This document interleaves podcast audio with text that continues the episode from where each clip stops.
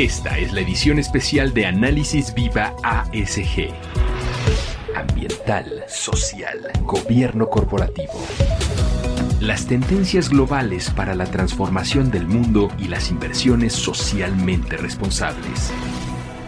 Análisis Viva ASG.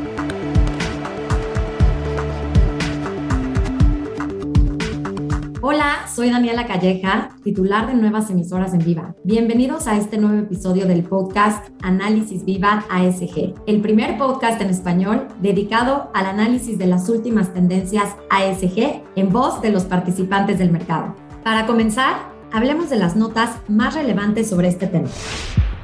Análisis Viva ASG las noticias más relevantes. PepsiCo lanza un marco integral de sostenibilidad y amplía los objetivos de ESG. El gigante de alimentos y bebidas PepsiCo anunció el lanzamiento de PEP Plus, un marco integral de sostenibilidad que reúne varias de las iniciativas de ESG de la compañía y guía la acción de sostenibilidad a nivel de empresa, producto y consumidor. Según la empresa, el nuevo marco abarca el abastecimiento de ingredientes de la empresa, la producción y venta de productos y la inspiración de las personas a través de sus marcas. PEP Plus se centra en tres pilares clave. Uno, la agricultura positiva, la cual se refiere a la difusión de prácticas regenerativas para restaurar la tierra en la huella agrícola de 7 millones de acres de la compañía. El segundo es la cadena de valor positiva, a través de los objetivos climáticos actuales de la compañía, para lograr cero emisiones netas para el 2040 así como los nuevos objetivos de empaque sostenible. Y el tercer pilar es el Positive Choices, con iniciativas para hacer evolucionar la cartera de productos de alimentos y bebidas de la empresa para que sean mejores para el planeta y las personas.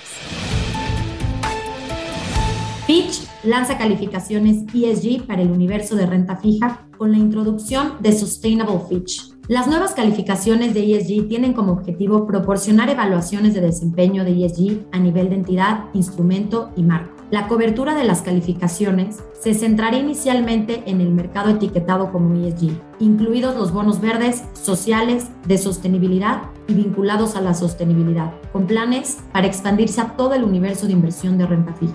Sustainable Fitch ha creado informes y conjuntos de datos detallados, lo que permite comparaciones cruzadas entre industrias, entidades e instrumentos. Las calificaciones de ESG se presentan en una escala que va del 1, el cual es excelente, a 5, titulado como deficiente. Y están respaldadas por subcalificaciones y conjuntos de datos subyacentes detallados, lo que permite un análisis comparativo granular. Los informes también incluyen comentarios cualitativos e información adicional sobre la relevancia de los instrumentos y su alineación con los principales estándares y taxonómicos.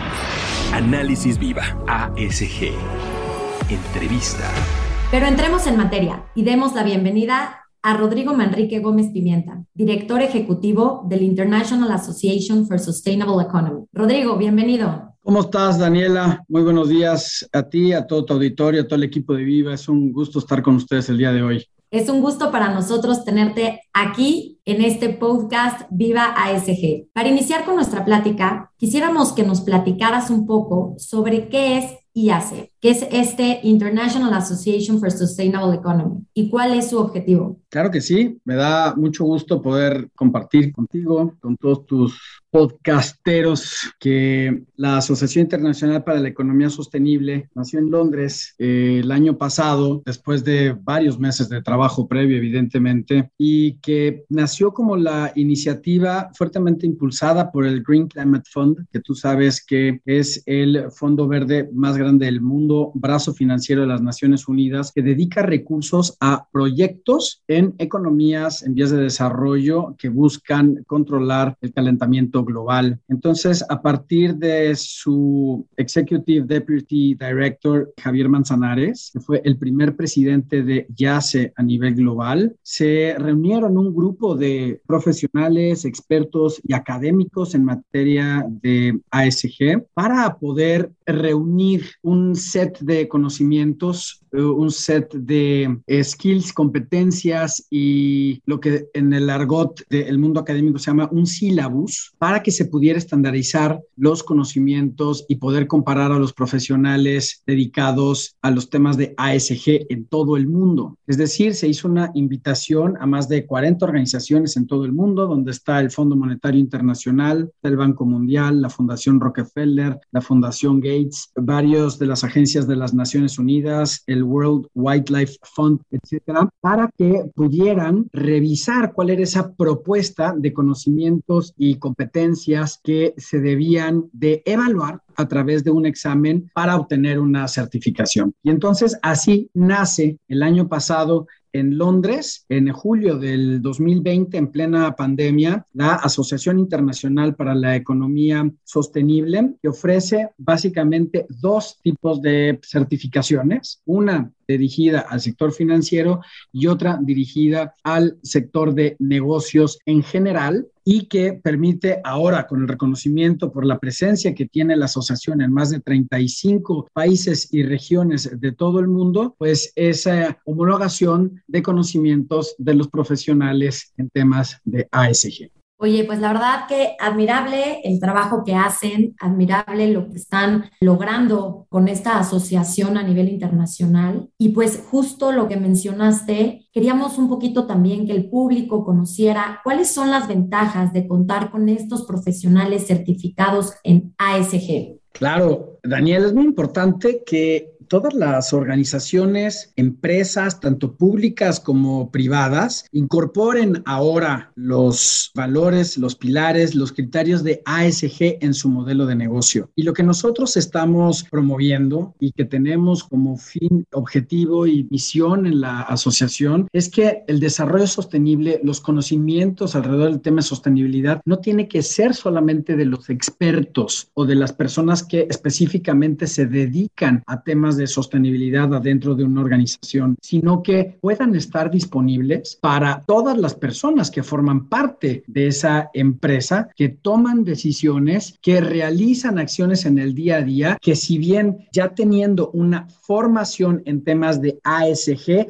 pero los debería de llevar a poder tomar decisiones por el bien y el cuidado del medio ambiente, por el bien, la incorporación, la inclusión y la equidad en temas sociales, respeto a los derechos humanos y laborales, por supuesto, y todo esto bajo un marco de un buen gobierno corporativo, buenas políticas de ética y políticas anticorrupción que permitan que la sociedad avance, los individuos avancen y las empresas transformen su modelo de negocio entonces, la ventaja más importante que tienen todos los profesionales, todas las personas que están en el mercado laboral o que se están preparando para incorporarse al mercado laboral, es que van a tener una mentalidad diferente, van a permear estos conocimientos en la cultura de la organización que les permita en el día a día, en sus decisiones rutinarias, en las actividades que cada uno como especialista, ya sea porque sea arquitecto,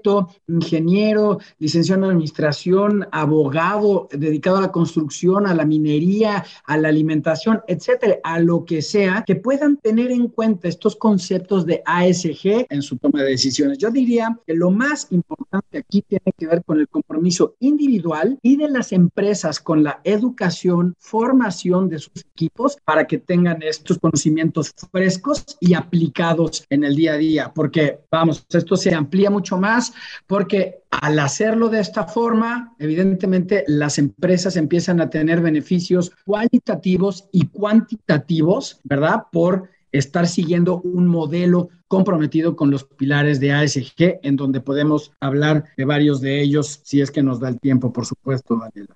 No, pues sin duda es una ventaja el poder contar con estos profesionales y como bien dijiste, aplica a todos los sectores. O sea, todo este tema de criterios de ASG es para cualquier sector, cualquier geografía, cualquier tipo de negocio. Y pues al final sabemos que el que cada vez esté más profesionalizado todos estos temas es donde realmente vamos a ver un cambio. Y como bien dijiste y en esta línea comentaste también la importancia del tema de género, la importancia de igualdad laboral en estos criterios de ASG. Quería preguntarte para que todo el público pueda también estar muy sensible con esta información y conocer de primera mano cómo entra en juego la igualdad laboral y el gobierno corporativo en todos estos temas. Bueno, es muy importante que cuando hablemos de igualdad laboral, Daniela, lo hablemos en un concepto un poquito más amplio que lo que es el entendimiento tradicional del tema de equidad de género entre hombres y mujeres. ¿Por qué? Porque estamos hablando también de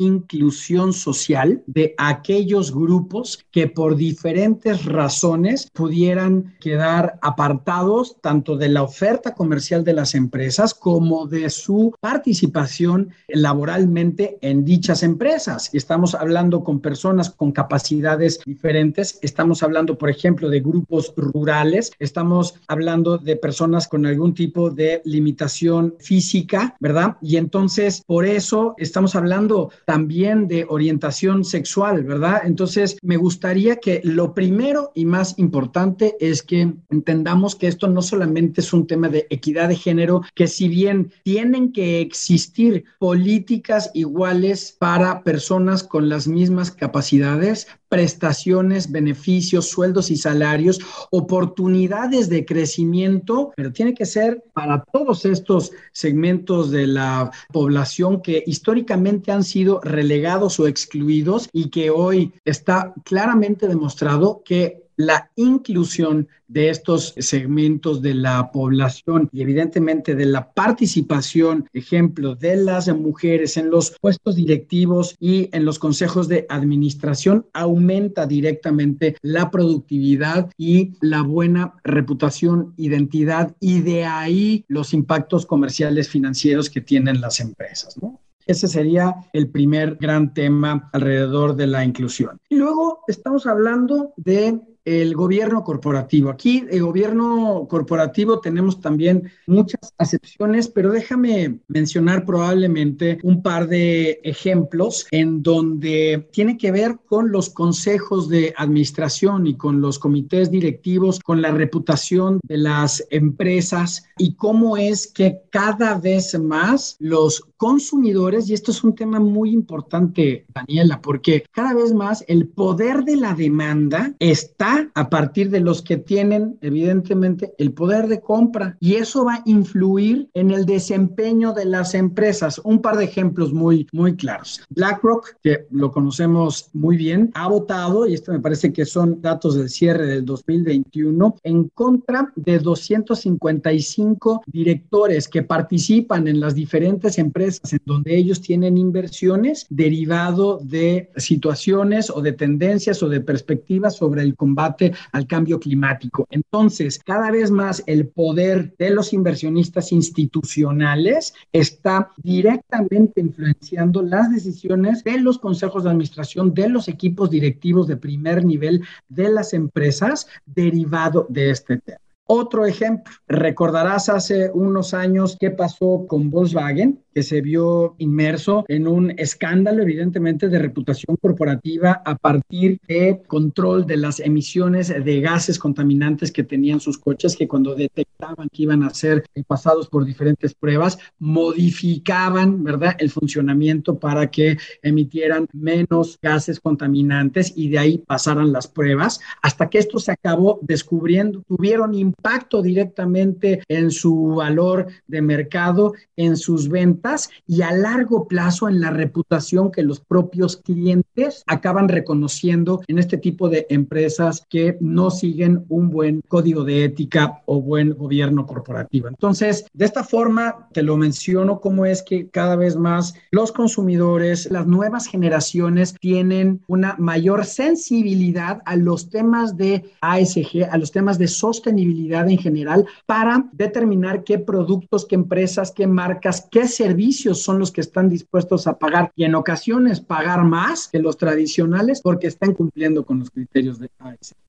Oye, Rodrigo, pues a ver, creo que lo que me llevo también de esta respuesta y esto que estás comentando es que la igualdad laboral va mucho más allá de un tema de inclusión de género, aunque evidentemente es muy importante contar con mujeres en puestos directivos, que también las mujeres tengan acceso a las mismas oportunidades que se tienen en el mercado laboral, pero que también es un tema bien importante en la parte también social y de equidad a nivel sociedad, de equidad a nivel de ingreso. Entonces creo que eso es algo muy importante que se debe tomar en cuenta. Y por otro lado, pues evidentemente la manera en la que se va a transparentar todo esto es a través pues de un buen gobierno corporativo y en donde realmente se va a medir y a regular que se estén llevando a cabo estas estrategias basadas en criterios de ASG. Estoy completamente de acuerdo contigo. Yo creo que algo de lo que está implícito en lo que acabas de mencionar, Daniela, tiene que ver con los reportes. Tiene que ver con los reportes de sostenibilidad corporativa que han hecho las empresas y esto tiene que ver con el primer reto que es el poder tener un equipo adentro de las organizaciones que sepa hacer las cosas, ¿verdad? Que sepa hacer los reportes, que sepa preguntar en las diferentes áreas, unidades de negocio, cuál es la información no financiera relevante que deben de incluir en esos reportes de sostenibilidad para que después la puedan monitorear, supervisar, evidentemente explotar desde el punto de vista de extraer la información y hacerla accesible, ¿verdad? Para que esto se traduzca después primero en acciones inmediatas al interior de las organizaciones y después, sobre todo, en las bolsas de valores, en la información pública que cada vez más, tanto las bolsas como las ganadoras están pidiendo para que puedan demostrar fielmente cuáles son sus compromisos, acciones, objetivos y evidentemente avances que tienen en los temas de ASG. De acuerdo, y pues claramente estas estrategias basadas en criterios ESG son muy relevantes, importantes para las empresas. Rodrigo, para ti, ¿cuáles serían los puntos más importantes de poder incorporar estas estrategias basadas en criterios ASG a una compañía? Claro, mira, hemos hablado de algunas cosas cualitativas, pero déjame compartir algunas ideas complementarias, porque aquí lo que tienen que darse cuenta las empresas es que esto no nada más es un tema de marketing para no caer en el greenwashing, esto no nada más es un tema de poder dar reportes, sino de que se acaben dando cuenta el valor cuantitativo, financiero, impacto directo a la cuenta de resultados que tienen por seguir este tipo de factores e incorporarlos en todo su modelo de negocio. Mira, uno, está demostrado que durante la pandemia, el periodo de pandemia medido en seis meses del año 2020 y seis meses del 2021, las empresas que estuvieron comprometidas con temas de ASG no tuvieron una caída sustancial en valor comparada con las que no estaban comprometidas. Dos, han disminuido su riesgo por impago de créditos, luego entonces mejoran su rating crediticio, luego entonces pueden tener acceso a financiamientos más baratos. Tres, han aumentado su número de clientes. Cuatro, han tenido una reducción de costos operativos por el uso eficiente de energía. Cinco, han tenido mayor productividad por la motivación y retención de sus empleados derivado de los cambios en su cultura laboral. Es decir, con estos temas que te acabo de decir, Daniela, hay evidencia contundente en el mercado cuantitativa para que todas las empresas acaben estando convencidas de que si bien hay un tema cultural relevante que se necesita formar, educar a los equipos y transformar su cultura organizacional a los temas de ASG, tiene beneficios cuantitativos a mediano y largo plazo.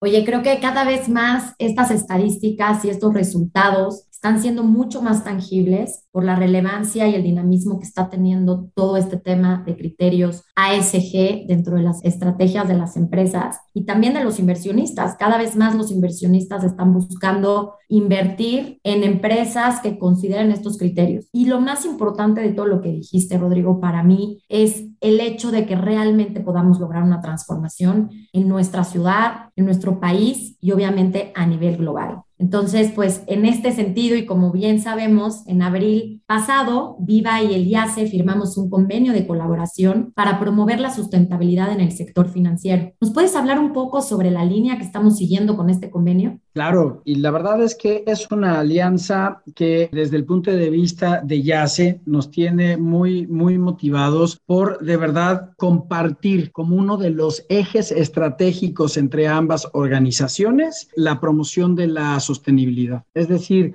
desde la creación de Viva y naturalmente desde el nacimiento de, de YACE, hemos tenido a la sustentabilidad o la sostenibilidad como uno de los ejes rectores de las cosas que hacemos. Y uno de los temas más importantes, por ejemplo, estamos trabajando con el equipo Viva es que a través del Instituto Viva podamos promover los cursos de formación y los exámenes para obtener las certificaciones de YACE, que si bien está dirigido el sector financiero, y que tenemos una certificación específica al respecto, pues también está para las emisoras que tiene Viva, por supuesto, que son empresas que no están dedicadas específicamente al negocio financiero, que puedan tomar la certificación dirigida a los negocios. Entonces, todas las personas, todos los equipos, a través de los diferentes medios de comunicación de Viva, a través del Instituto Viva, a través de la relación con sus emisoras, deberíamos de tener presente esta necesidad de la formación que tienen las empresas para tener mucho más claros los temas de sostenibilidad. Oye, Rodrigo, pues yo soy la primera apuntada en la fila para que pueda yo tomar esta certificación. Y pues obviamente invito a todos los que nos están escuchando. Y ahorita, Rodrigo, si nos puedes dar más información en dónde encontramos la inscripción a esta certificación para que todos estemos muy conscientes de estos temas y nos volvamos expertos. Claro que sí. Comentar que tenemos cuatro fechas de exámenes en el año. Tenemos marzo, junio, septiembre y diciembre. Eso quiere decir que en esas cuatro fechas en el año, en todo el mundo, al mismo tiempo, se hacen los exámenes de certificación para obtener las las, certificaciones de YACE. Entonces, la siguiente fecha de examen es en diciembre, luego entonces octubre y noviembre es el curso de preparación para estar listo para el 1 o 2 de diciembre tomar el examen. Entonces, el 4 de octubre empieza el siguiente curso que imparte nuestro aliado académico que se llama Exponential Education, una escuela de formación online con un comité académico en el que participan tres premios Nobel de economía, ¿verdad? Que son los que han creado un curso online, on demand, multidioma, multiplataforma, que dura ocho semanas. Entonces empieza el 4 de octubre, a finales de noviembre para que estén listos todas las personas para presentar su examen el 1 o 2 de diciembre. Para esto, pues hay que inscribirse ya. Las inscripciones cierran la siguiente semana, el 24 de septiembre. Vamos a estar cerrando las inscripciones al curso. Tenemos un gran entusiasmo por parte de muchas empresas en México ya que nos están conociendo para incorporar poco a poco a sus equipos y que puedan tomar el curso y luego ya estén listos para el examen de certificación.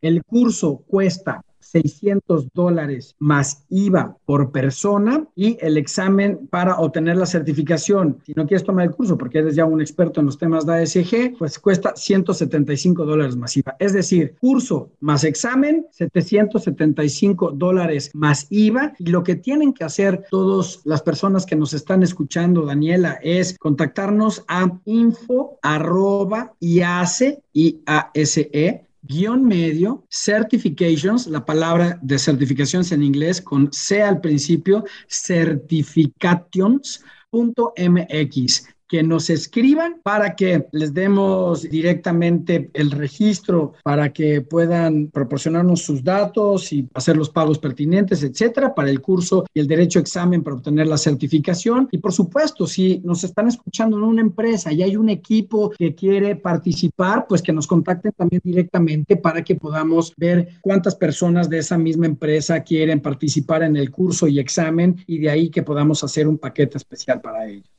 Pues muy bien, Rodrigo. Seguramente también tendrán más certificaciones de aquí en adelante por varios años. Entonces, pues quiero agradecerte por habernos acompañado en Análisis Viva ASG. De nada, Daniela. Encantado de haber estado en el programa con todos ustedes. Que todos los que nos escuchan también sigan a YACE, como tú lo mencionaste, en nuestras redes sociales, YACE México, para que se enteren de fechas, exámenes, costos y sobre todo de toda la información que estamos dando a conocer todos los días promoviendo la educación en los temas de sostenibilidad. Muchas gracias. Y a todos los que nos escuchan, muchas gracias y no olviden seguirnos en todas nuestras redes sociales.